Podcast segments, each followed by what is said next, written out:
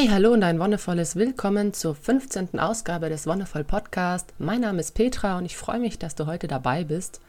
Bevor wir inhaltlich einsteigen, nimm dir einen Moment und atme ein paar Mal tief durch und gönne dir eine kleine Auszeit und spüre, wie dich der Atem erfrischt, wie er dich erfüllt und versorgt.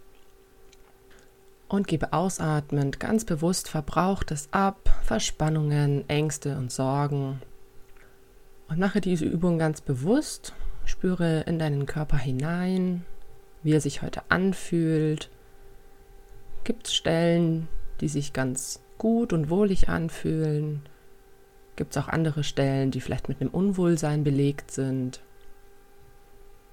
Und nimm diese Stellen ganz bewusst wahr, ohne sie zu werten. Einfach nur beobachten, während dein Atem lang und tief fließt Bleib, wenn es geht, in einer ganz bewussten Wahrnehmung deines Körpers, denn darum soll es heute auch inhaltlich gehen. Wie schon angesprochen, finde ich das Thema Körper eigentlich sehr wichtig. Es ist in anderen Folgen auch schon mal mit durchgekommen, gerade in der NFP-Folge, wo es einfach auch für, besonders für Frauen darum ging, den eigenen Körper zu beobachten und abzuschätzen, in welcher Phase des Zykluses man sich gerade befindet. Aber es gibt natürlich noch ganz viel mehr Bereiche, wo dein Körper wichtig ist. Und es gibt leider Gottes in der Gesellschaft, finde ich, sehr, sehr verquere Bilder von Körper, vom Körperlichen und vor allem viel zu wenig Aufmerksamkeit auf das eigentlich Wichtige, nämlich die Wahrnehmung deines Körpers, die Akzeptanz deines Körpers, so wie er ist und auch wenn er sich verändert und was dein Körper eigentlich für Funktionen hat. Ganz abgesehen von dem basalen, natürlichen Nahrungsaufnahme, Verdauung, Versorgung und Wiederausscheidung, damit wir wirklich funktionieren, sondern es gibt einfach auch ganz konkrete andere Aspekte, auf die ich heute eingehen möchte. Und es könnte dir manchmal komisch erscheinen, weil es vielleicht deinen bisherigen Auffassungen komplett entgegensteht, aber lass dich einfach mal drauf ein. Es soll dir einfach ein paar Denkanstöße geben und dich vielleicht einfach ein bisschen für eine neue Richtung öffnen. Ich steige gleich mit so einem Hammer ein. Und zwar, ich habe in der ersten Folge erwähnt, dass ich Sozialwissenschaften studiert habe.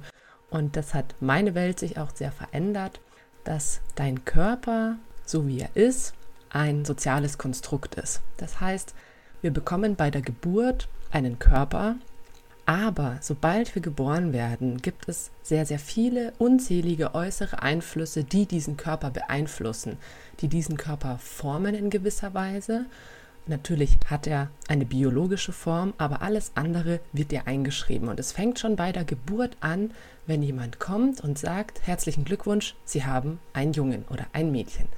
Dann ist das schon eine erste Einschreibung, eine erste Konstruktion. Denn auch Geschlecht ist eine soziale Konstruktion. Darauf werde ich in einer anderen Folge eingehen, weil das alleine das Thema lässt sich nicht in 20 Minuten behandeln. Es kommt jemand und sagt, Bäm, hier ein Junge oder ein Mädchen. Und das ist keine Zuschreibung, die du dir selbst gibst. Und es ist keine Tatsache, nur weil da irgendwie ein Geschlechtsteil dranhängt oder eben nicht. Egal wie es aussieht, es wird von jemand Fremden über dich bestimmt oder über dieses Kind.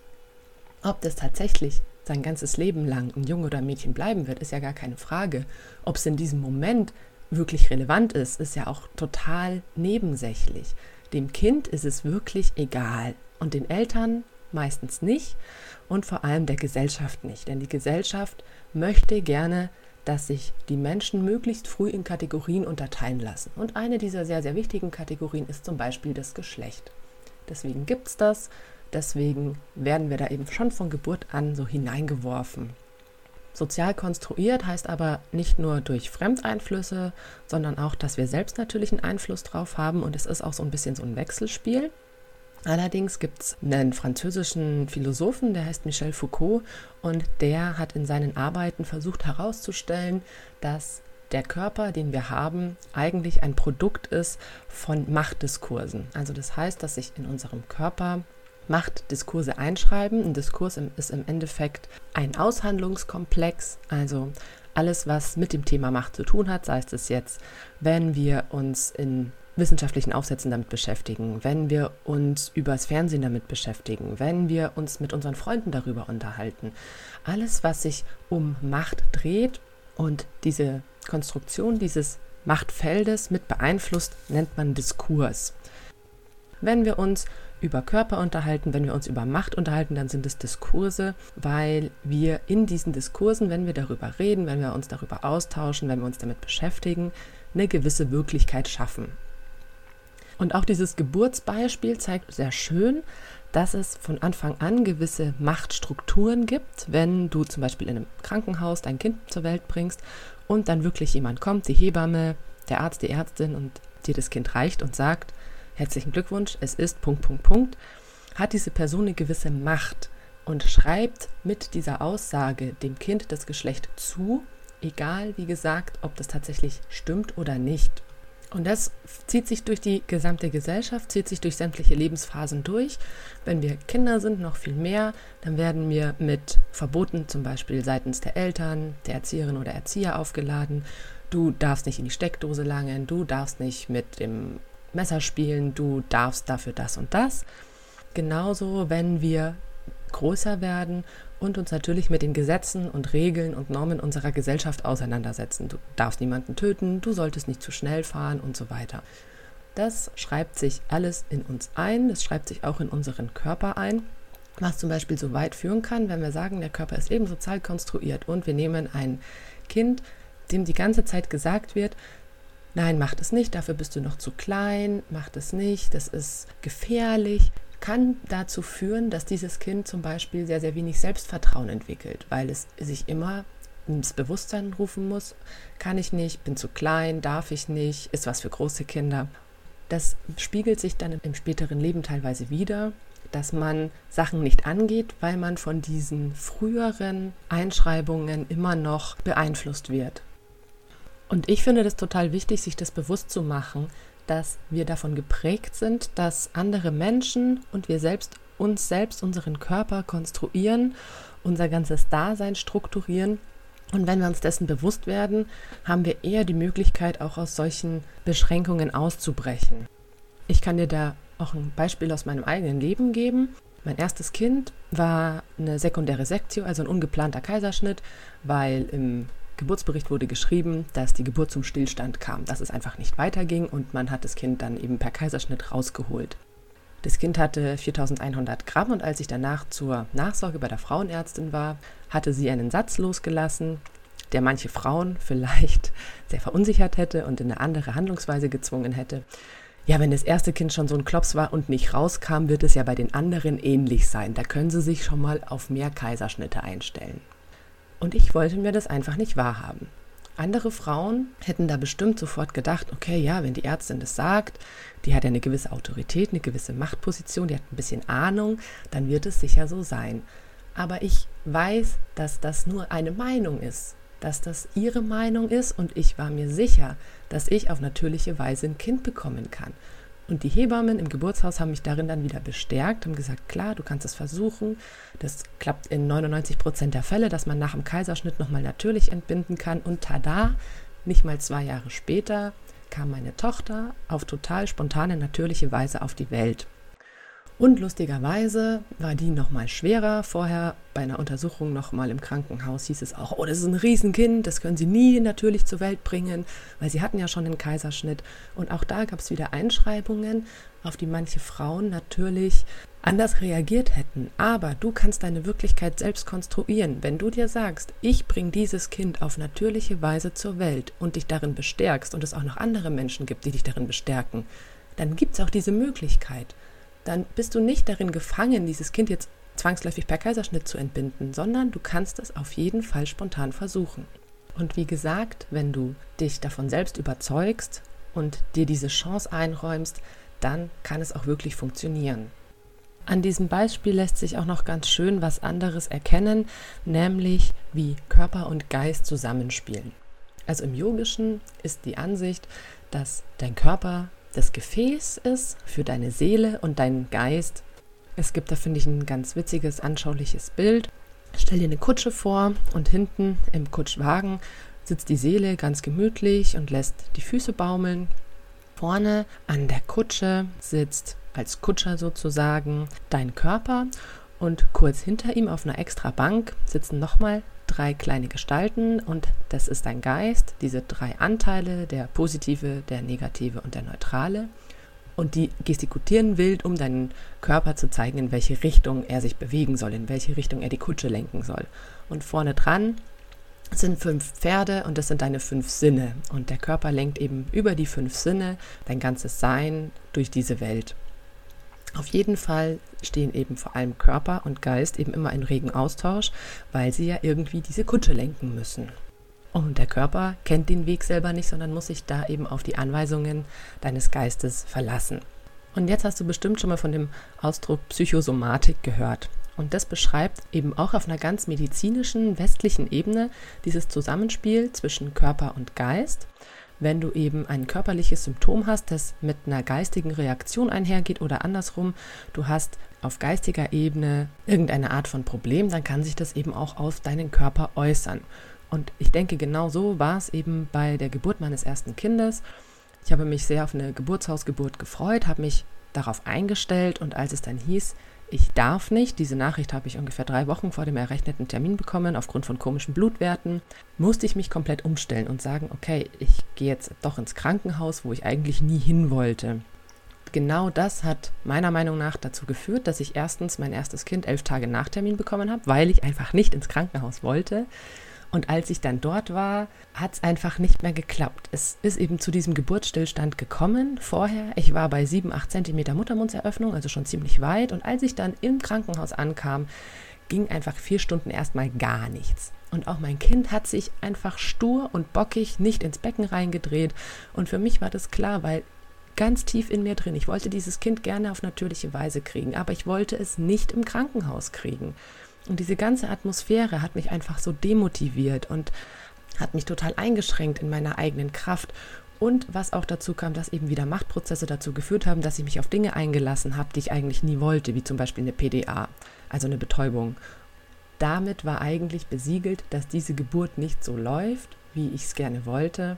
Der Geist, eben diese geistige Vorstellung und auch diese Verzweiflung und diese Enttäuschung hat sich dann darin wiedergespiegelt, dass es dann letztendlich ein Kaiserschnitt geworden ist. Und es gibt auch noch einen ganz anderen Zusammenhang zwischen Körper und Geist, wenn man sich das Thema Krankheit an sich betrachtet. Oft äußern sich Krankheiten deines Körpers dadurch, dass du eben geistig irgendeine Not hast, irgendein Problem hast. Zum Beispiel, wenn du gestresst bist und da eben dein Geist auch eine gewisse Überforderung erlebt, äußert sich das in körperlichen Symptomen.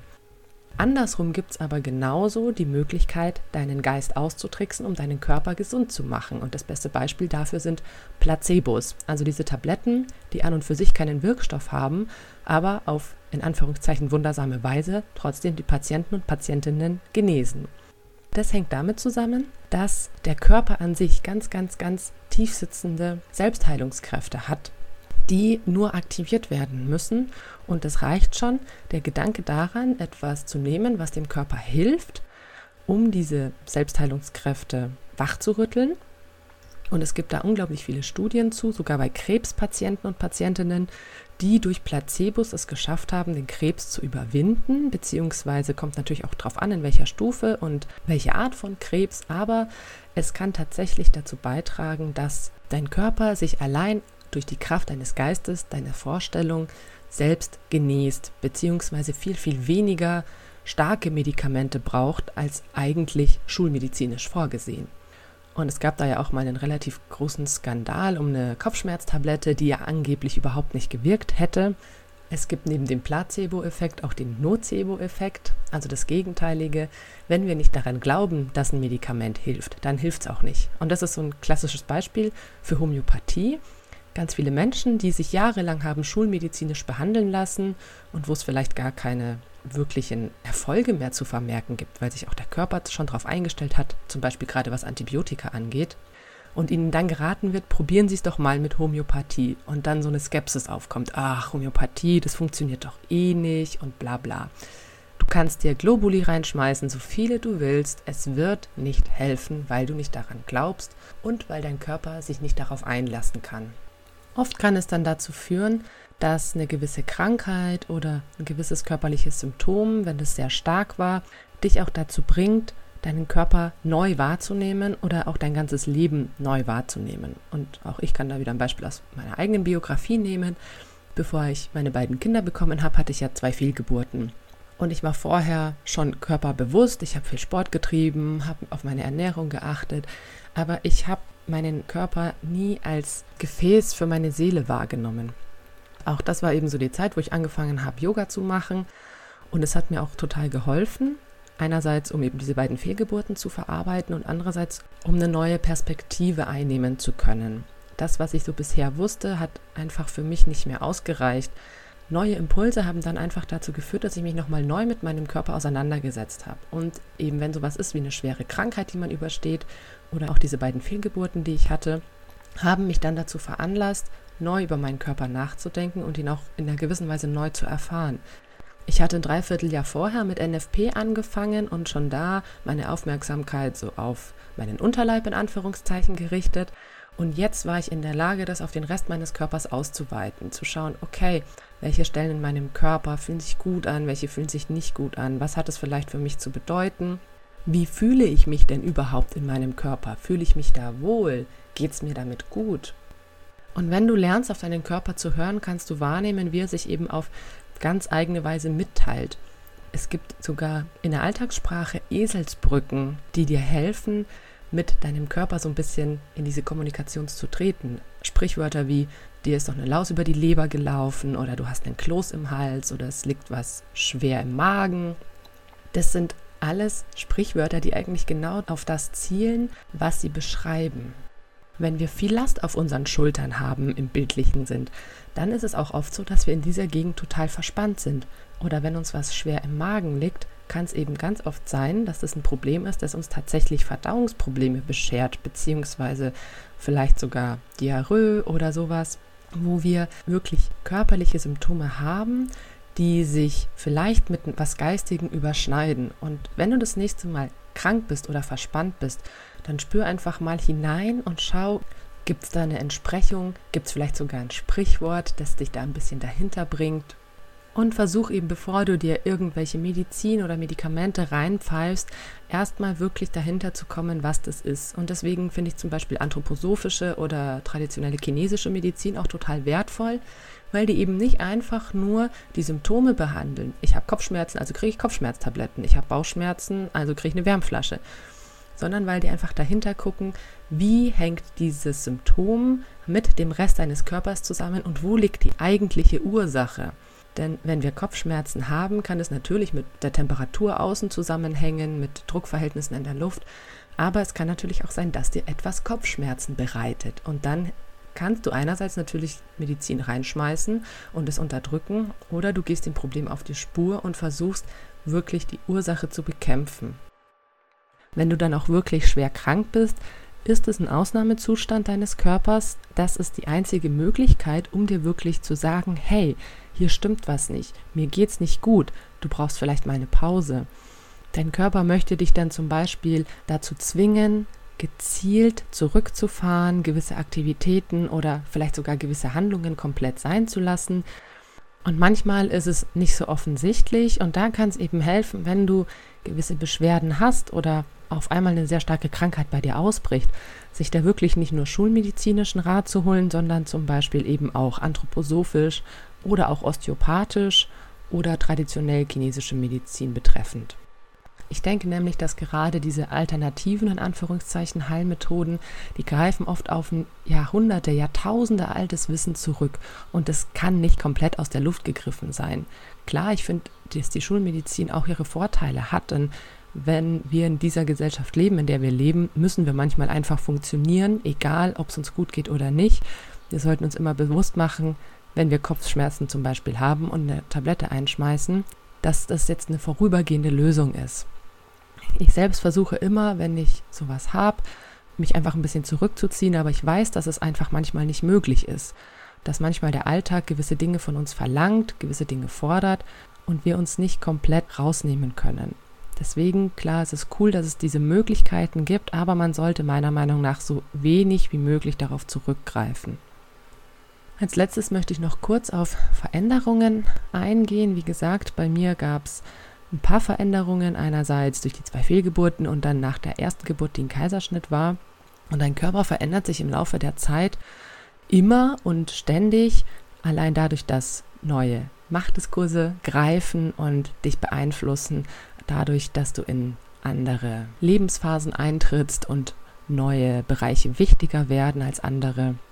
Und manchmal äußern sich solche Übergänge auch wieder körperlich, beziehungsweise du trägst gewisse Zeichen davon.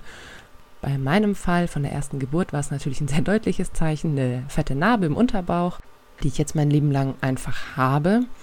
Einerseits hat dieses Ereignis, diese Geburt, die nicht so gelaufen ist, mein Leben verändert auf zwei Ebenen dadurch, dass ich ein Kind hatte und jetzt Mutter war und andererseits auf der Ebene, dass ich in einer sehr, sehr, sehr extremen Situation war, in der über meinen Körper bestimmt wurde, in der mein Körper wirklich zum Objekt wurde.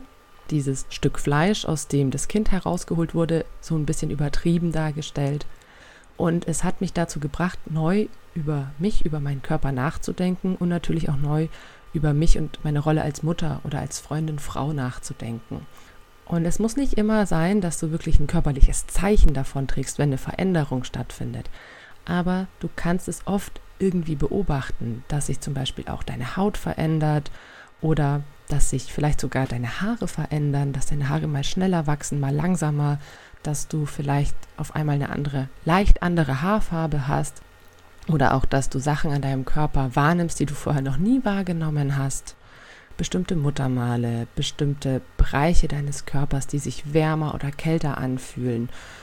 Das sind alles gewisse Arten von Anpassungen, gewisse Arten, um auf Situationen zu reagieren oder auch damit fertig zu werden. Und wenn du sowas wahrnimmst, dann lohnt es sich total, dich auch auf einer geistigen Ebene damit auseinanderzusetzen. Hey, was ist eigentlich gerade los? Warum habe ich wochenlang gerade unreine Haut oder warum tun mir seit Wochen die Füße weh? Wenn du sowas beobachtest, dann versuch dir wirklich mal die Zeit zu nehmen und da hineinzuspüren, was gerade einerseits körperlich bei dir los ist und andererseits eben geistig oder auch in deinem sozialen Umfeld gibt es gerade auch äußerliche Veränderungen, die sich vielleicht in deinem Körper widerspiegeln. Gibt es vielleicht gerade einen Umzug? Hast du einen Partner oder eine Partnerin gewechselt, verlassen? Vielleicht hast du auch ein Kind bekommen oder vielleicht ist jemand gestorben. Und es gibt viele Ereignisse, auch auf beruflicher Ebene, neuer Job, neue Kolleginnen, neue Chefs oder Chefinnen, die sich in irgendeiner Art und Weise geistig und körperlich äußern. Und ich lade dich ein, das einfach in den nächsten Monaten zu beobachten. Oder vielleicht hast du sogar schon ein konkretes Ereignis im Kopf, das in den letzten Wochen stattgefunden hat. Und nimm dir da wirklich die Zeit, um dich damit auseinanderzusetzen. Und wenn es ein belastendes Ereignis war, dann teile dich auch mit und sprich mit anderen Menschen darüber, denn das hilft auch wiederum ungemein, um das verarbeiten zu können und um das auch verstehen zu können. Manchmal passiert irgendwie was, was wir im ersten Moment nicht wirklich als Problem wahrnehmen. Und wenn wir uns dann mit anderen Menschen darüber unterhalten, dann merken wir, hey, okay, unser Körper oder unser Geist hat da tatsächlich in irgendeiner Art und Weise ein Problem damit, stößt sich da irgendwo an. Und wenn du da dahinter kommst, kannst du es einfach viel besser lösen und für dich auch akzeptieren. Damit kommst du eben auch viel besser in eine Akzeptanz deines eigenen Körpers. Wenn du, wie ich, viele Narben hast oder unreine Haut oder generell vielleicht nicht zufrieden bist, weil irgendwie du es gerne anders hättest, dann ist es ein guter Ansatzpunkt, dich da wirklich immer auseinanderzusetzen. Warum passt dir das nicht? Was passt dir denn eigentlich nicht und gibt es da vielleicht soziale oder geistige Entsprechungen, mit denen du dich erstmal beschäftigen solltest, um wirklich zu einer Akzeptanz zu kommen. Für mich hat diese Narbe zuallererst alles wiedergespiegelt, was an der ersten Geburt schiefgelaufen ist, auch was im Vorfeld irgendwie schiefgelaufen ist.